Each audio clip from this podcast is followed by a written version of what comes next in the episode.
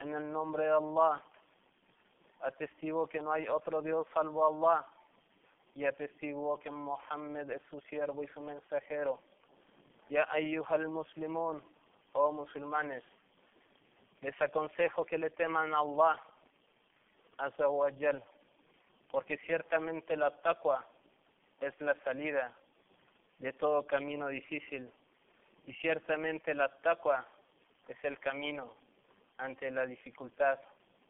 Oh hermanos en la fe, en verdad la ley islámica tiene como propósito la felicidad de la humanidad, establecer lo correcto y la bondad, la, la tranquilidad de la creación y tiene objetivos valiosos y preciados, concretizar metas altas y nobles, tiene los propósitos de la Sharia. Y es una ciencia que los ulema y muchos escolares ponen atención y muestran su interés. Esto es porque cualquier acción que haga el musulmán con una buena intención es obligatorio que sea de acuerdo al Corán y a la Sunna, que sea de acuerdo a los propósitos de la Sharia, caminando detrás del ejemplo del profeta de Allah sallallahu alayhi wasallam, para que no invalide su Islam, siendo que él no se dé cuenta, que no viole los propósitos de su adoración sin que él lo razone, porque cuando se diferencia con los objetivos del Islam, ocurre el extravío y el perjuicio, ocurre la maldad. Dijo Sheikh al-Islam Ibn Taymiyyah rahimahullah acerca de los Hawarish, que surgieron en el tiempo de los compañeros del mensajero de Allah sallallahu alaihi wasallam. Es raro que todo aquel que haga una revolución en contra de un sultán traiga con sus acciones algún bien, que haga una revolución si hace la revolución en contra de este sultán. Es muy difícil que traiga beneficios, trae más perjuicios. Sus al contrario, sus acciones causan más daños que beneficios. No venían de acuerdo a la religión y se quedaron sin religión. Dice Ibn Qayyim rahimahullah, después de aclarar que la Sharia está hecha para el bienestar de la comunidad, esto es un gran favor y muy beneficioso, por la razón de la ignorancia se cae en errores gravísimos en el entendimiento de la Sharia. En estos días que nuestra UMA está pasando por dificultades, es de extrema, extrema necesidad el conocimiento de los objetivos principales en este din. Es necesario el estudiar las metas del Islam y el llevarlos a cabo. Pocos firmes y cuidadosos deben ser tomados para corregir las fuentes del conocimiento. Tenemos que tener unos pasos firmes, los medios sociales, los jóvenes en especial, ya que ustedes son el pilar de esta umma y son la fuente del poder del Islam. Sí, lo más importante que deben de aprender es el propósito de su religión y las advertencias sobre caer en las malas obras, en los vicios detestables y en los pensamientos erróneos, haciendo esto aumentará su conocimiento y se les clarificará los deseos de mejorar la vida con esta religión, para que sus obras salgan del espíritu del Islam y sus propósitos necesitarán de la dawa y aplicarla a estos tiempos y establecerla, establecerla de una manera correcta para aplicarlos. Oh creyentes en Allah y en su mensajero, los propósitos de la Sharia regresan en su origen y tienen su raíz en el primer gran principio de la Sharia. Este principio es el más importante de todo el Islam. El principio general de la Sharia es de suma importancia que prevalezca el bienestar y gran interés en prevenir los perjuicios y disminuirlos. Esta es la ley general del Islam, el principio fundamental de esta religión, que prevalezca el bienestar y el gran interés en prevenir los perjuicios y disminuirlos. Así que el arreglo social y el bienestar común por la Sharia viene después del establecimiento de la adoración única Allah. Es Él quien cuida el orden de la UMA y protege su sistema, protege la coexistencia entre los hombres protege el orden mundial y el control en las actividades de las personas. Cuando éstas quieren el camino a la verdad, no sembréis la corrupción sobre la tierra después que ésta fue reformada. Y dice Allahu Azza wa Jal, dice, y si los alejáis de Dios, no estaréis expuestos a sembrar la corrupción sobre la tierra y romper los lazos familiares. Esos son los que Dios ha maldecido y ha cegado sus vistas. Dios no ama a los perversos, dice Allahu Azza wa Jal. Inna Allah la yuhibul mufsidin. Oh hermanos en el Islam, uno de los propósitos más altos de esta religión es establecer la justicia, es expander la misericordia entre la creación. Dice, Dios ordena la justicia y la beneficencia y la asistencia a los parientes y prohíbe lo ignominioso, la injusticia y la rebelión. Él os, os exhorta con el fin de que reflexionéis. También dice Allah subhanahu wa ta'ala, وَمَا أَرْسَلْنَاكَ إِلَّا رَحْمَةً لِلْعَالَمِينَ y no te hemos enviado sino como misericordia para los mundos. También dice Allah subhanahu wa ta'ala wa kullu linnasi husna y dice, trata a la gente con bondad. Dijo el profeta sallallahu alayhi wa sallam, en verdad Allah ha prescrito la bondad en todos los asuntos. Oh musulmanes, dentro de las metas en el Islam están aquellas que los ulema nombran como daruriyat al-hamsa, son cinco cosas que es lo más importante en la vida del hombre. Estas cinco cosas es lo que busca la Sharia preservar. La primera es la preservación de la religión. La segunda es preservar la vida. La tercera es preservar la propiedad. La cuarta es preservar el intelecto. La quinta es preservar la familia y el linaje. Estas cinco cosas son los valores de esta religión y son la base en la vida del hombre y no puede haber una estabilidad cuando una de ellas es dañada y no puede haber una vida feliz sin, sin su seguridad. Ellas son el orden del Islam. Cuando una de ellas es dañada, la comunidad se pervierte y se hace débil.